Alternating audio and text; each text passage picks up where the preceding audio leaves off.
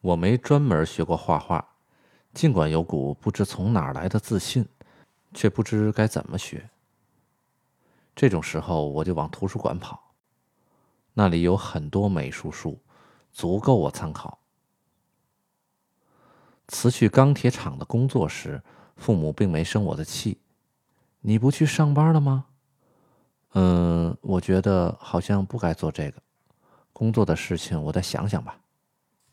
母亲只答了句“是吗”，就再没说什么。父亲本来也不是话多的人。连一句“好好学习”都没嘱咐过我，连一句“好好学习”都没嘱咐过我，可能是觉得不管怎样，我都能长大成人吧。其实不只是我，那个时代谁家养孩子都是放任自流，为了让我们有更强的自立能力。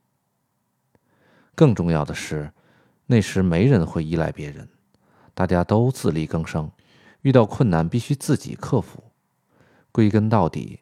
就是每个人都会认真面对自己的未来。